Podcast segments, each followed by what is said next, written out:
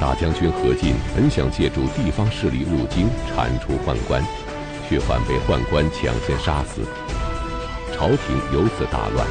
董卓则趁乱进入京城。然而，手握军权、总镇京师的何进，怎么会被几个宦官收任？狼子野心的董卓入京后又干了些什么呢？请继续关注《汉末三国》第三集《引狼入室》。董卓，咱们前面讲过，是个很有野心的人。虽然在地方上呢当州牧，但是呢，身在地方，心向中央。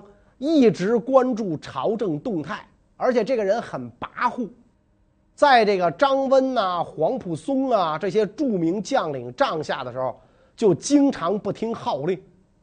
后来呢，当他自己的这个实力强大之后，更不把朝廷当回事儿。这个时候，外戚何进招这么一个人带兵入京，这何进真是让猪油蒙了心了，估计这个杀猪的时候被污染了，瞎了眼了。所以，这个州牧董卓啊，并州牧董卓接到何进招他进京的命令，特别高兴，觉得机会来了。看我老董在京中要给他们闹出多大的动静，立刻带兵上路出发，一点都不带耽误的。同时，给朝廷上书，给何进助威。他在这个上书中讲啊，说中常侍张让等人利用得到皇帝宠幸之机，搅乱天下。如今我击鼓鸣钟到洛阳来，就是要逮捕张让，清除奸邪。其实这话是赤裸裸的武力威胁。但是何太后到了这个时候仍然不为所动，拒绝除掉宦官。这个何太后啊，也是生于深宫之中啊，也是一整天在深宫里待着，可能她根本就不知道这个董卓是什么人。但是很快，他就知道马王爷头上长三只眼了。那董卓看到朝廷没动静，宦官还没有被杀，就一路带兵前进。他正希望朝廷没有动静，如果宦官都被除掉了的话，那他再带兵入京就没借口了。但是何进这个时候有点明白过来了，脑子突然灵光乍现。啊，说哟不对呀，我这么干，这不是引狼入室吗？是吧？如果张温、皇甫嵩，呃，甚至连灵帝都指挥不动的这个董卓，带着骄兵悍将来到洛阳，能听我的话吗？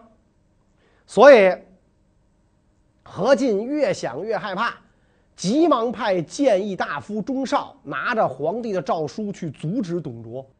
老董，咱就到这儿了，这个以前的诏书翻篇了。不要再往前走了。这个时候的董卓怎么可能听从这个朝廷退兵的命令呢？所以命令部下持刀拔剑威胁钟绍，刀都架到脖子上了。钟绍有种啊，大怒，以皇帝的名义斥责他们犯上作乱。所以这个士兵们很害怕，就散开了。毕竟那个时候不像这个后来。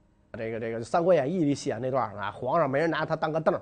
那会儿的皇帝还是有一定权威的。接着，钟绍上前当面责问董卓：“怎么搞的？圣旨让你不许再往前走，你还往前走？你想抗命不尊吗？乱臣贼子，人人得而诛之。”董卓理屈词穷，只好撤军，退一箭之地。即便是如此，离洛阳的距离啊，也已经非常非常近了。董卓被挡在了洛阳城外，但对何进来说，这个外患威胁依然没有解除。此外，更为棘手的事情是洛阳城内何进与宦官的争斗，在袁绍的怂恿下日趋白热化。那么何进会怎样应对？袁绍又是如何使事态升温的呢？袁绍到了这个时候，怕何进改变主意，就威胁何进。说现在矛盾已经形成，行动迹象已经显露，将军您还等什么呢？您为什么不早做决断？事情拖得太久就会发生变化，恐怕要重演窦武被害的惨剧。所以何进呢就任命这个袁绍为司隶校尉，有不经请示逮捕处死罪犯的权利，然后任命王允为河南尹，这两个职位都是京师所在地的要职。这些行为暗示京师洛阳要有大事发生。然后这个袁绍呢，就命令洛阳地方政府的侦缉队去侦查宦官的行踪，一面暗中联络董卓，请董卓再发奏章。在奏章上扬言即将进逼平乐关，董卓乐意发出这种奏章。何太后这个时候发现大祸临头，只好把所有的中常侍和小黄门全体罢黜，返回个人的乡里或家宅，只留下一批跟何进交好的亲信宦官在宫中伺候。如果这些宦官乖乖地回到自己的家乡，后面的事儿可能就是另外一种局面了啊！汉朝的这个国祚也许还能延长一段时日，但是历史不能假设。中常侍张让的儿媳是何太后的妹妹，所以张让呢就对自己的儿媳叩头请求，说：“我现在犯下罪责，理应全家回到家乡，但是想到我家几代蒙受皇恩，如今要远离宫殿。”心中恋恋不舍啊！我想再入宫伺候一次，得以暂时见到太后，屈成颜色，然后退到沟壑，死无遗恨。张让的儿媳就向母亲武阳君说情，武阳君又入宫向何太后说情，何太后也不忍心这些个伺候了自己很久的宦官们离开，于是下诏让诸常侍全部重新入宫服侍。是吧八月二十五，何进进宫觐见妹妹何太后，请求诛杀全体中常侍。这个何大将军做事啊，真是优柔寡断、拖拖拉拉，整个一妹子风格。放着机会不直接动手，反而要去征求妹妹意见，比斗武还傻。入宫的事儿是躲不过宦官耳目的。张让、段珪这帮宦官就开始商议，说大将军前段时间说他有病。既不参加先帝的葬礼，又不送葬到墓地，而今忽然身手矫健，急急忙忙进宫，这肯定是有什么要紧的事儿。他想干什么呢？是不是要重演窦家的故事呢？所以这帮宦官放心不下呀，就派人偷听何氏兄妹的对话，是吧？等到真情听到。才知道自家的生命是危在旦夕。原来这何进要把我们都干掉，宦官们不甘心自己就这么完蛋，决心来个绝地大反击，以图自救。为了自保，宦官们不得不先行动，杀死何进。但当时何进执掌军权，麾下有多谋士，宦官们究竟会如何下手？朝中又将发生怎样的变故呢？宦官们率领党羽士数十人，手执武器，从侧门进入，在这个殿门埋伏。等到何进出来，张让就告诉何进说：“皇太后有事儿，再度召见。”何进也没多想啊，你我怎么刚出来，这皇太后又召我呀？就毫不防备的再度入宫。看到何进孤身一人入宫，这个宦官们就觉得。猎物掉进陷阱里了，于是宦官们在大殿之上将何进团团围住。张让出面责问，说：“天下大乱，这事儿可不能全算在我们宦官头上。你们何家要想想我们对你们的恩惠。先帝曾经跟皇太后有过不愉快，皇太后几乎被罢免囚禁，是我们哭泣流泪向先帝求情。”个人献出家财千万作为献礼，才让皇上怒气缓和。因为汉灵帝他就认钱嘛。说我们为的什么？还不是为了托付身家性命，跟着太后，好图个日后照应。而大将军您，现在竟然想消灭我们，你太恩将仇报了吧？你太不是东西了。你说我们污秽不堪，公卿里边有几个好玩意儿啊？那？张让的话一说完，何进发现势头不对，自己孤身一人在殿内，周围都是宦官，中计了，转身就想跑。没等大将军转身，宦官拔剑冲上，就在殿上乱箭，就把大将军砍死了。何进当断不断，反为其乱。杀了何进只是个开始，紧接着张让、段珪写诏书，任命了新的司隶校尉和河南尹，而这两个职务是何进任命的袁绍和王允在干着。尚书们看到宦官的诏书草稿，感到很疑惑。前几天才任命了这个袁绍和王允嘛，怎么又换人了？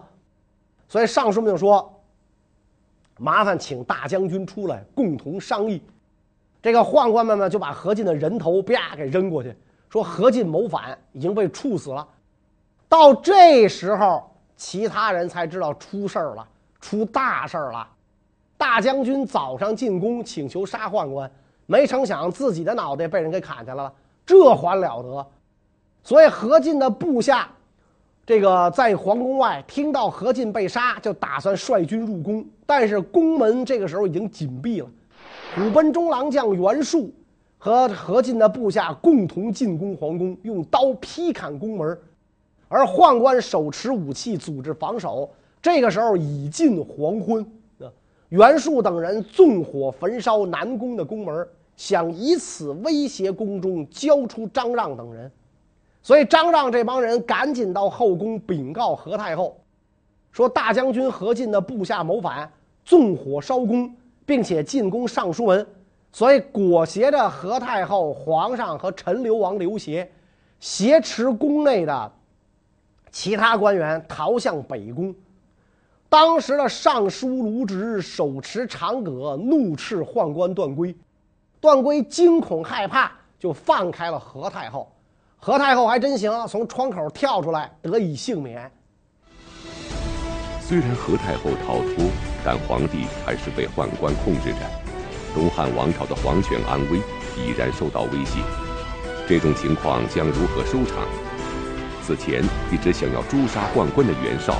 得知宫中变故后，又会有怎样的行动呢？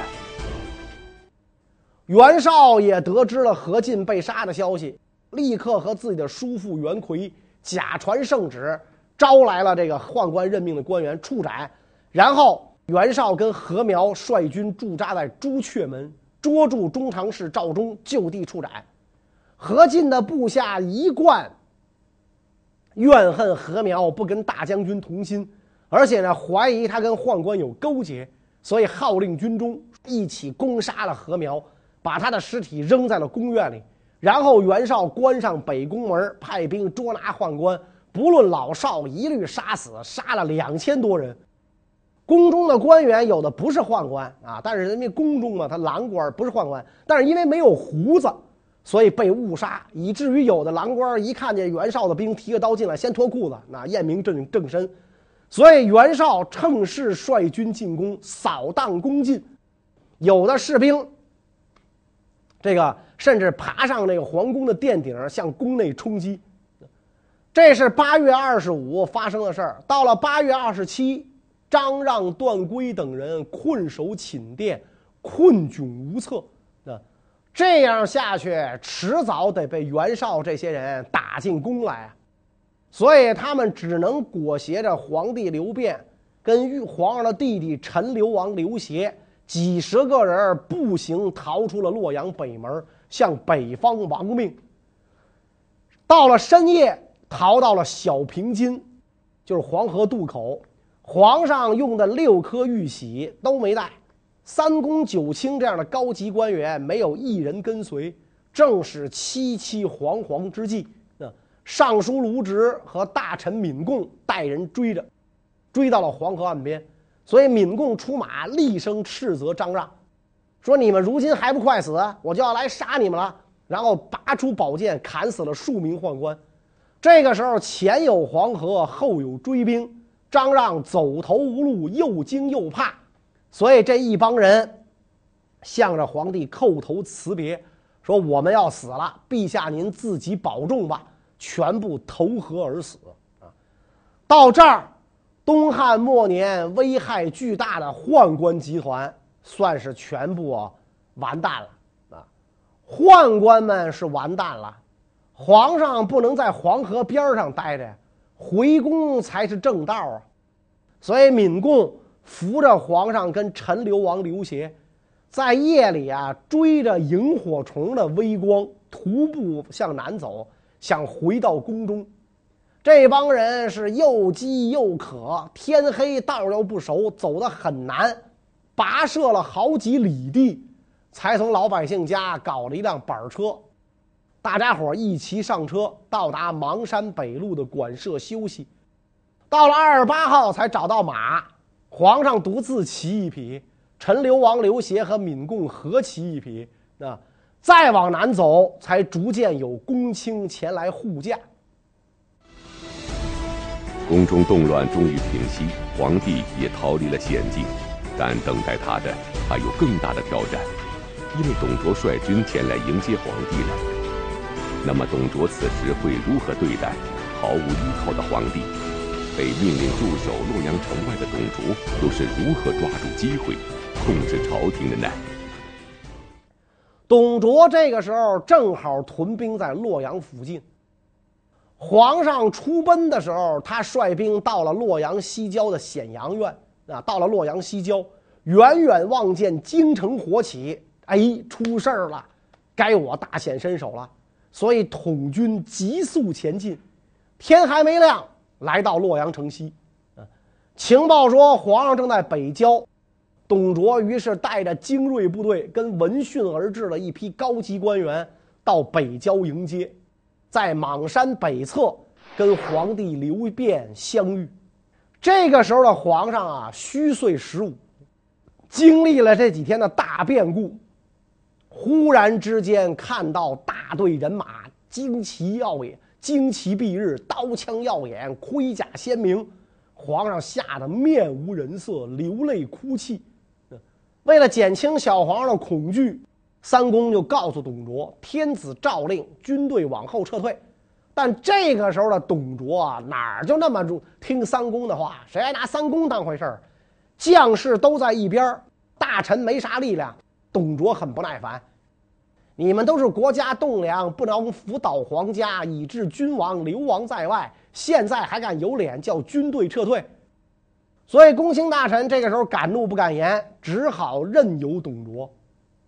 董卓上前参见少帝刘辩，小皇上这个时候啊，估计都吓傻了，看见一身甲胄、粗鲁无礼、带着浩浩荡荡大队人马来的董卓，吓得是结结巴巴、语无伦次啊。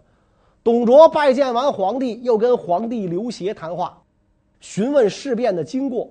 九岁的陈留王一一回答，有条有理，毫无遗漏。董卓一看，很高兴。认为皇帝比皇兄啊强得多，而且陈留王又是董太后亲自养大，董卓自以为跟董太后同族，五百年前是一家，一笔写不出俩董字来，所以这个时候就有了废掉刘辩，另立新君的念头。啊，就这样，皇帝一行在公卿大臣和董卓将士的簇拥下，回到了。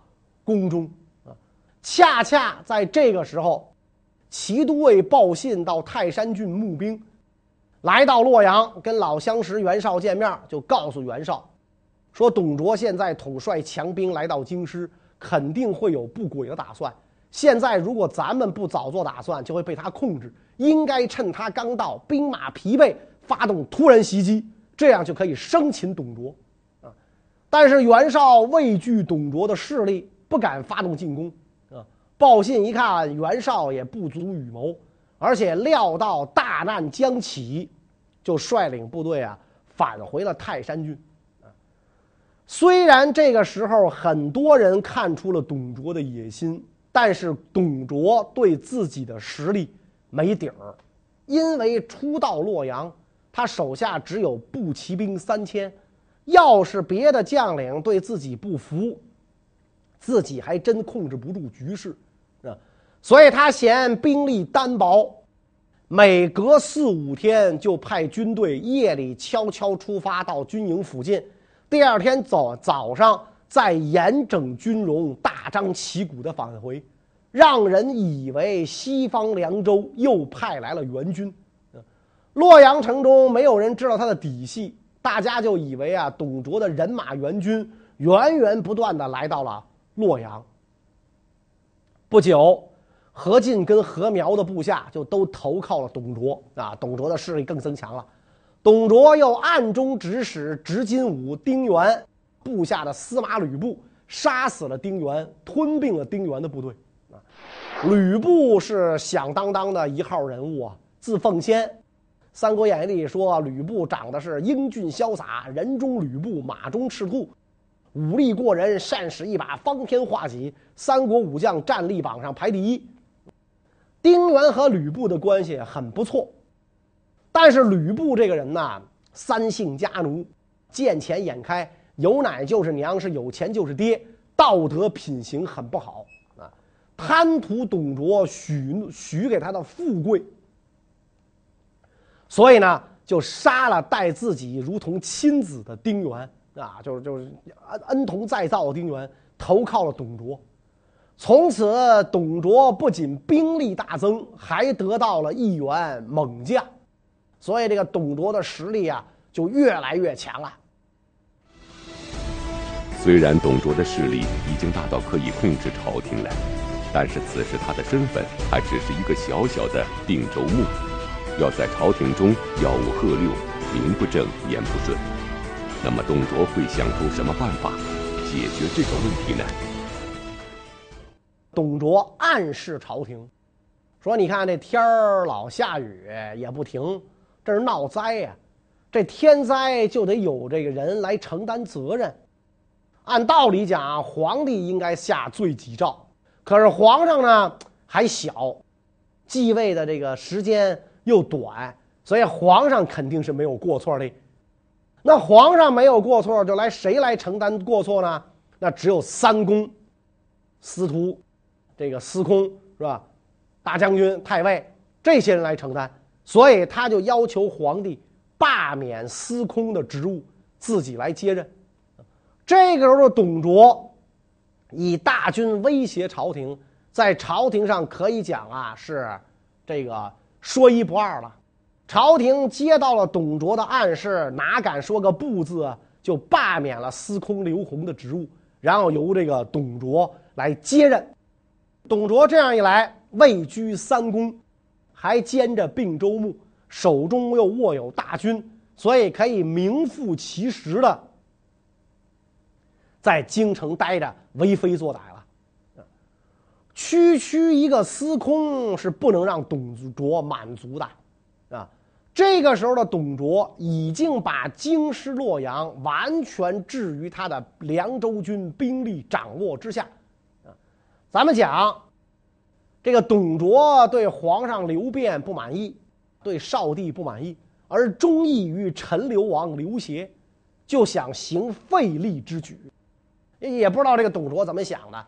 按说这皇上越傻越没本事，你不越好控制吗？结果他非要把这傻的废了，换个伶俐的。但是毕竟董卓一介武夫，初到京师要寻找士大夫阶层的支持，所以这个时候董卓就看中了袁绍。袁绍四世三公，世代显宦，此时又官居司隶校尉，占据要津，而且俩人呢。之前又有过联系，所以董卓呢就跟袁绍讲，说这个皇上啊应该是贤明的人来担任。每当想起灵帝，就使人愤恨。看来这灵帝不是不是以后人骂他，当时人就骂他了啊！刚一死，盖棺论定，底下大臣都敢骂他。那灵帝荒淫无道，招人愤恨。这个董侯看似不错。我现在呢，打算改立他为皇帝，不知道他是否能胜过史侯。董侯就指的是刘协，因为是董家抚养大的嘛。史侯就指的是刘辩、少帝、史家抚养大的。所以我想让这个董侯代替史侯，不知道行不行？如果他也不行，这刘氏啊就真不值得再留种了。所以这个董卓说这句话，那真的是跋扈不臣之心呐、跃然而出啊，呼之欲出。他要再不行，这行不行就是董卓说了算，是吧？哎，他要再不行，就不值得再留种了，干脆就把刘氏灭了，我来做皇上，完了。袁绍一听，不干了，他坚决不同意废皇上，所以他跟董卓讲，说大汉朝治理天下四百年，深恩厚泽，万民拥戴。如今皇上年龄尚幼，又没有什么过错传布于天下，您想废嫡立庶，恐怕众人不会赞同您的提议吧？这个事儿可不能这么干啊！这么干的话，咱可就是乱臣贼子了。董卓一听非常生气，手按剑柄，斥责这个袁绍：“小子，你竟然胆敢这样放肆！我跟你商量是给你脸，你别给脸不兜着。天下大事难道不是我来决定吗？是吧？我想这么干，谁敢不服从？你以为我董卓的刀不锋利吗？所以到这个时候。”袁绍一看董卓要耍横，就说了：“此国之大事，请出与太傅议之。这么大的国家大事，你一个人决定不了，我也说了不算，咱俩说了都不算，必须要把我叔叔太傅袁奎请出来商量商量。”董卓一听，嘿，是吧？哦。咱俩说了不算，你叔叔说了算，那跟你说了算不一样吗？你当我傻呀，是吧？你还拿这个拿你叔叔来压我是怎么着？所以董卓又说：“刘氏种不足复一，刘家值不当给刘种，这汉朝趁早推翻了算，我老董来做几天。”这一句话惹得袁绍是勃然大怒。袁绍毕竟是世家子弟，人家有有有实力的，并不惧怕董卓。毫不示弱地说：“天下英雄豪杰，难道只有你董公一人吗？”说完，把佩刀横过来，是吧？你不拔刀吗？我也挎刀呢，我怕你挎，啊！把刀横过来，向众人作了一个揖，就出去了，啊，就出去了，啊！这个小说里一说啊，说这个那时候的人都是佩剑，实际上是不对的。自从这个骑兵登上历史舞台之后。一般武将都是配刀的，啊，都是配刀，啊，他这个因为这刀便于劈砍，剑只能戳刺，啊，骑兵还是劈砍的这个这个这个这个力道比较大，所以都是配刀。袁绍把刀横过来，董卓也是，你嫌我刀锋不利吗？袁绍把刀横过来，我怕你是吧？咱动弄一试试，不行咱当场现现场来一比赛是吧？所以向众人作了个揖，走了。董卓一看，嘿，这小子有种，但是因为新到洛阳。袁绍累世高官，没敢害他。袁绍把私立校尉的符节印信悬挂上东门，然后离开洛阳，就逃奔了冀州啊，逃到自己的这个根据地去了。就这样，袁绍跑了。而计划废掉皇帝另立的董卓，会怎么样处置袁绍呢？我们下一讲再讲。谢谢大家。